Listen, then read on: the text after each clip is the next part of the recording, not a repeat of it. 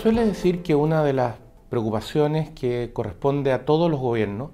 independientemente de su orientación política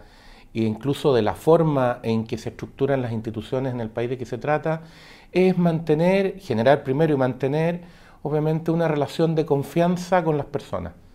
con todas, no solo con aquellas que votaron o que los respaldaron o que están de acuerdo con lo que están haciendo, sino que con la comunidad o con el respectivo país o sociedad en su conjunto, puesto que sus actividades, sus decisiones requieren un cierto respaldo, una cierta conexión con la ciudadanía. Eh, esta necesidad de confianza construida y mantenida, insisto, en el tiempo, se vuelve particularmente importante en los sistemas democráticos, se suele afirmar. Desde el momento que en ellos el ocupar los cargos de gobierno pasa por un acto de confianza, como es votar, elegir a alguien para que desempeñe un cargo. Sí, eh, cuando usted o yo, cuando cualquier persona va a las urnas, como se suele decir, y vota o elige a alguien para que desempeñe un cargo, elige o decide quién quiere que lo represente. Al momento de hacer esa elección o al momento de decidir eso, se está haciendo o realizando un encargo de confianza, puesto que no podemos controlar con certeza qué es lo que va a ocurrir en el futuro ni qué es lo que esa persona va a hacer. Confiamos en que se va a comportar de acuerdo a ciertos parámetros o criterios que fueron los que nos llevaron a tomar esa decisión de preferir a ese candidato antes que a otro. Eh, si se revisa la evolución institucional inglesa, por ejemplo, se puede apreciar que este tema de si el mandato a los representantes era un mandato eh, amplio, es decir, un encargo a alguien que podía decidir, o un mandato estricto, vale decir algo así como la decisión del el vocero de una asamblea, fue un tema que cobró especial importancia. Como usted comprenderá, la opción adoptada en el sistema inglés primero y en Occidente en general, después es la primera, es decir, lo que se suele definir como un mandato amplio. Nosotros cuando elegimos cargos o cuando votamos para cargos en un sistema democrático, no votamos por voceros de asambleas, sino que votamos o elegimos autoridades con ciertas capacidades para decidir por sí mismas en distintas situaciones. Por cierto, dentro del marco del orden institucional, pudiendo hacer solo lo que esas atribuciones señalan o preceptúan, pero pudiendo decidir por sí misma. Esto tiene varias justificaciones, desde, como decíamos recién, la incapacidad de prever todo lo que se va a producir en el futuro y por lo tanto la imposibilidad práctica de saber a qué cosas se va a ver enfrentado ese representante cuando ocupe el cargo, eh, la incapacidad de estar consultando permanentemente todas las decisiones más allá de los medios tecnológicos, puesto que estas consultas requerirían tiempo, conocimiento en todas las personas, cosas que se hacen muy complejas. Eh, y además, una cosa que se suele olvidar, pero que es muy relevante, la necesidad y exigencia para que estos cargos funcionen adecuadamente de que quienes los ocupen sean capaces de integrar los distintos problemas en una visión de conjunto que tenga que ver con el interés general o el interés del país. Eh, dicho de otra manera, lo que resuelven aquellas personas que elegimos para ocupar los cargos no son solo preguntas, o mejor dicho, la respuesta a preguntas sueltas o aisladas, como podrían ser las que se le plantean a los ciudadanos de tiempo en tiempo o las que se sugieren en una discusión o en un análisis. No, el deber de quienes ocupan estos cargos es coordinar esas respuestas con el resto de los problemas que enfrenta el país y por lo tanto presentar una visión de conjunto. Eso es parte de su tarea, eso es parte de, como decíamos, el servicio al interés general o el bien común y eso obliga a que estos representantes puedan actuar dentro de este marco. Eh, como usted comprenderá, esto supone una necesidad de mantener la conexión también con la ciudadanía, con los votantes, para que no se produzca una especie de desacople o separación total en que las personas comiencen a sentirse cada vez más ajenas de quienes los representan y por lo tanto la confianza a la que aludíamos comience a bajar o a perderse. En este sentido, eh, lo que ha vivido Chile en el último tiempo, en los últimos meses, apunta en ciertos en ciertas líneas que son preocupantes mirando desde la perspectiva de la, de la relación entre el gobierno, digo, independientemente de cualquier sea el signo del gobierno, como decíamos al principio, y las personas en general, esta idea de la confianza. ¿Por qué? Primero porque la confianza requiere que los cambios de posición o de opinión del gobierno se expliquen. Eh, usted probablemente ha oído aquella frase que dice que solo los burros no cambian de opinión. Es cierto, eh, es una frase que grafica cómo el tener que enfrentarse a la realidad, al muro de la realidad se suele decir, y tener que resolver problemas concretos, no teoría, y hacerse cargo de las consecuencias de esas decisiones, no en el papel, no en un análisis teórico, sino que en la realidad y cómo afectan esas decisiones a personas concretas y al país, eh, eso hace que a veces lo que parecía, digamos, virtualmente incambiable en la visión original tenga que ser modificado o ajustado. Eso es cierto y es parte de la vida política y es parte de la gestión de cualquier gobierno, incluso prácticamente de cualquier gestión de una actividad o negocio. Usted y yo lo sabemos independientemente de si ha ocupado, si alguien ha ocupado o no cargos públicos.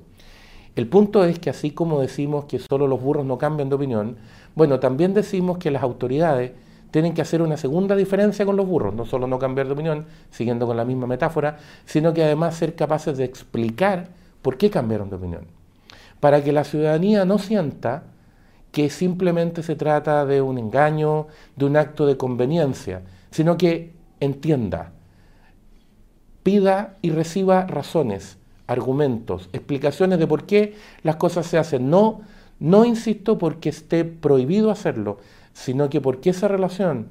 en la que alguien ha recibido un encargo de confianza supone de vuelta o en retribución de esa confianza explicar, darse a entender, para todos, no solo para la base o lo que se suele comentar como la barra brava de alguien, sino que para todo el país, para que esa confianza, insisto, exista respecto de toda la población.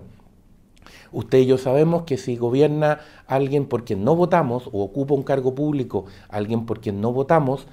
todos esperamos, independientemente de nuestra posición política, poder confiar en que esa persona está haciendo dentro de sus capacidades, dentro de sus atribuciones y por cierto, a partir de sus visiones particulares, lo mejor que puede para el bien de la comunidad, para el bien del país. Si esa idea, si esa confianza se empieza a perder, no es un candidato, no es un cargo en particular el que se afecta, es el sistema el que empieza a fallar. El otro problema es que tiene que ver mucho con la confianza, con la mantención de la confianza, una cierta actitud, una cierta actitud de seriedad respecto de lo que se está haciendo. Eh, tradicionalmente se decía que era muy importante tomarse los cargos en serio. Y en serio significa entender que ellos se traducen en un conjunto de obligaciones, de deberes, que no tienen que ver con la personal subjetividad o con lo que a nosotros nos pasa o nos gustaría que pasara cuando, como se suele decir ahora, alguien habita un cargo. No, se trata de los deberes que ese cargo impone porque esos deberes están pensados en el beneficio de terceros. Por lo tanto, cada vez que se deja de cumplir con esos deberes, no es un problema subjetivo respecto de quien ocupa el cargo, es un problema respecto de personas que requieren que esas tareas se cumplan y se desarrollen adecuadamente. Esa seriedad, ese tomarse las cosas en serio, pasa no solo por lo que se hace, sino por cómo se hace. Tradicionalmente decíamos eso se tiene que notar en la manera en que uno se viste, en la manera en que habla, en la manera en que trata a los demás, en lo que dice y en lo que deja de decir, porque tiene que entender que cuando habla ocupando un cargo, está hablando el cargo.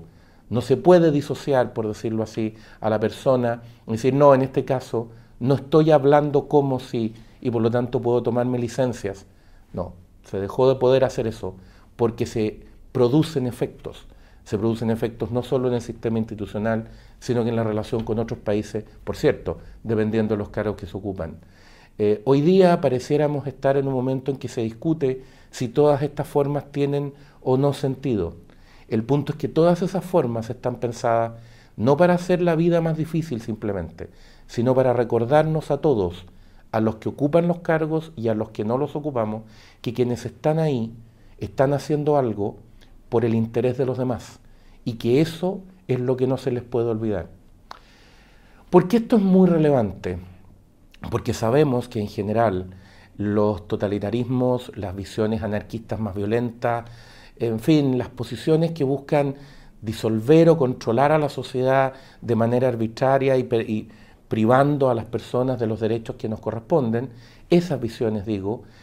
aprovechan estos momentos de pérdida de confianza para asaltar las instituciones. No hay nada más peligroso para un orden social libre que la instalación de la crítica generalizada, la idea de que todos son iguales, todos dan lo mismo, nadie sirve y por lo tanto la conclusión en que se vayan todos. Cuando se llega ahí, se ha iniciado, se ha abierto la puerta más bien,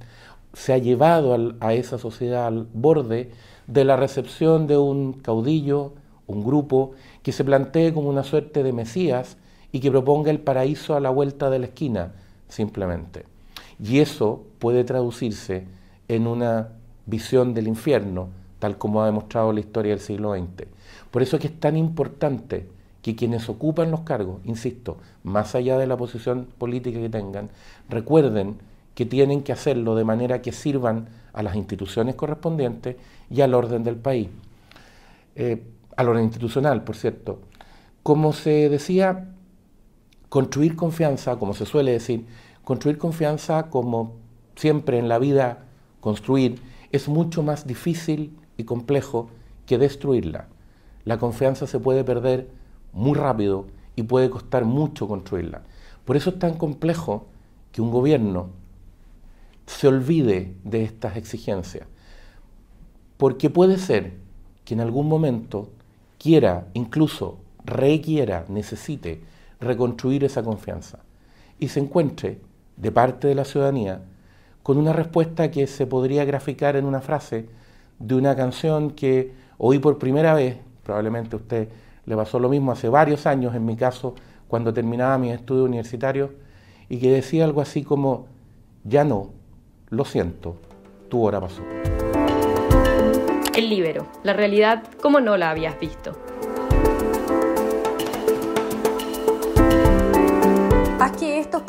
Lleguen más lejos haciéndote miembro de la red Libero.